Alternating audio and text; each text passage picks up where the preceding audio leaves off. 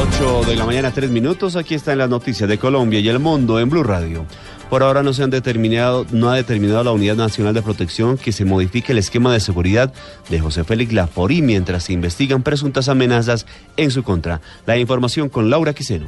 Diego Mora, director de la Unidad Nacional de Protección, indicó que las autoridades analizan la fuente de las amenazas contra el presidente de Fedegan, José Félix Laforí, para reforzar su esquema de seguridad. Desde que se conoció el hecho, eh, se remitió a la policía para que fuera, llamémoslo, investigado el origen de este del mismo se ha podido pues inicialmente eh, determinar por parte de la policía que, que pues en principio no hay unos unas características que puedan eh, decirse que son que el panfleto fue hecho por, por, las FARC. Sin embargo, eh, tanto la policía como la Unidad Nacional de Protección eh, está analizando el caso para revisar si es necesario reforzar las medidas de protección con las que actualmente cuenta el doctor Laforí. El director de la Unidad Nacional de Protección indicó que las autoridades trabajan en la denuncia de Laforí desde el viernes en la mañana cuando empezó a circular el panfleto. Laura Quiseno, Blue Radio.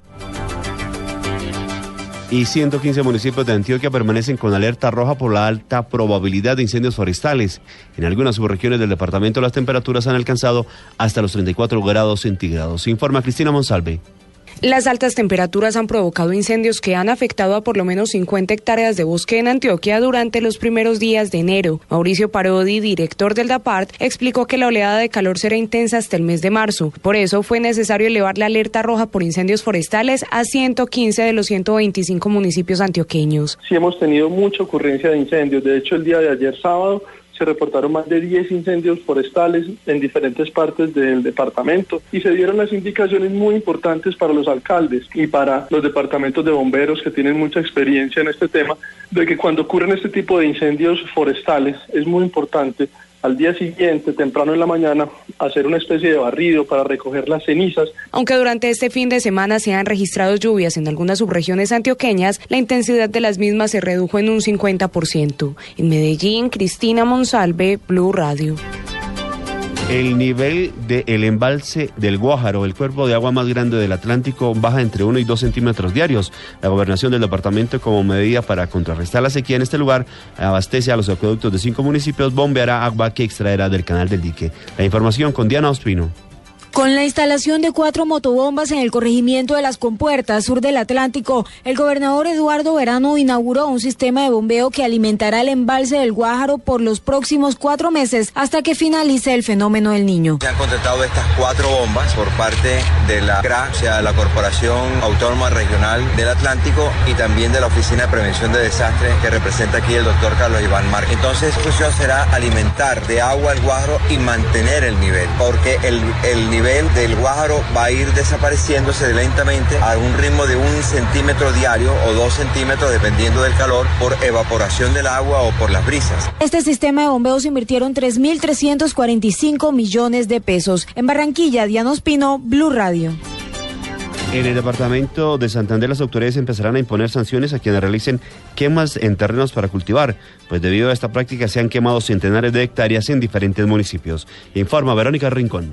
13 incendios forestales de grandes magnitudes y 30 más con actos de incendio se han registrado este año en Santander, dejando centenares de hectáreas afectadas. Ramón Ramírez, coordinador de gestión del riesgo en el departamento, dijo que muchos de los casos son provocados y otros que campesinos queman los terrenos para cultivar y se salen de control aún siguen haciendo quemas para preparar el terreno para sembrar, cosa que está totalmente prohibida por la ley. Ya estamos haciendo obviamente el debido procedimiento para comparendos ambientales, estamos evaluando cuál fue el daño ambiental, tratando de reparar y de evaluar tanto los daños estructurales como ambientales. En los últimos días, en medio de una quema de terreno, las llamas se salieron de control y afectaron la tubería del acueducto en el municipio de Chima, dejando a los habitantes dos días sin agua. En Bucaramanga, Verónica Rincón, Blue Radio.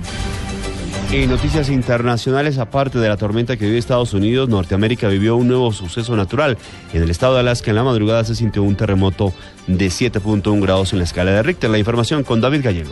Buenos días. Aparte de la tormenta que mantiene las alarmas en 11 estados del este de Estados Unidos, en la madrugada de hoy se registró un terremoto de una magnitud de 7.1 grados en la escala de Richter en el sur del estado de Alaska, indicó hoy el Centro Geológico de Estados Unidos. El temblor se produjo a la 1 y 30 de la madrugada, hora local, y su epicentro se localizó a una profundidad de 127.8 kilómetros y a 83 kilómetros al este de la localidad de Iliana, informó el centro. Algunos habitantes de la principal ciudad de Alaska, Anchorage, situada a 261 kilómetros al suroeste del epicentro del terremoto, sintieron el sismo y se registraron algunos apagones eléctricos en algunos puntos de la zona. El Centro de Alerta de Tsunami del Pacífico con sede en Hawái dijo que no existía ningún riesgo de que una ola cruzara el océano debido a que el terremoto se registró a una alta profundidad. Por el momento se desconoce si el sismo ha causado víctimas o daños importantes. David Gallego Trujillo, Blue Radio.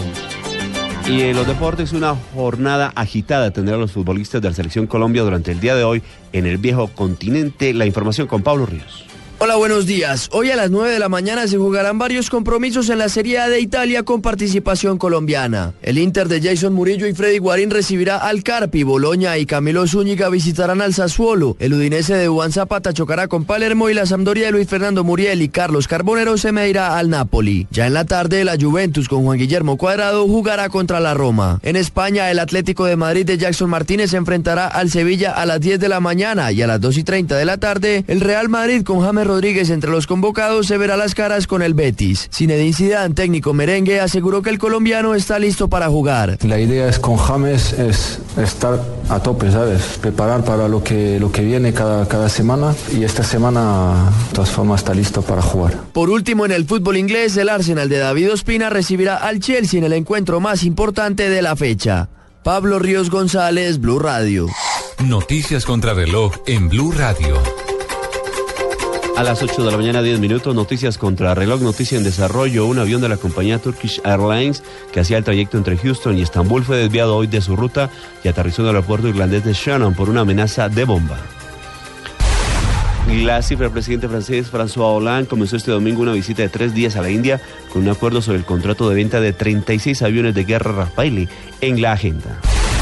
Y quedamos atentos porque los vehículos privados comenzaron a circular hoy en Nueva York libremente al levantarse la prohibición que estaba vigente desde el sábado por la tarde a causa de la Gran Nevada, una de las mayores en la historia de la ciudad. Ampliación de estas noticias en blueradio.com. Continúen con en Blue Jeans.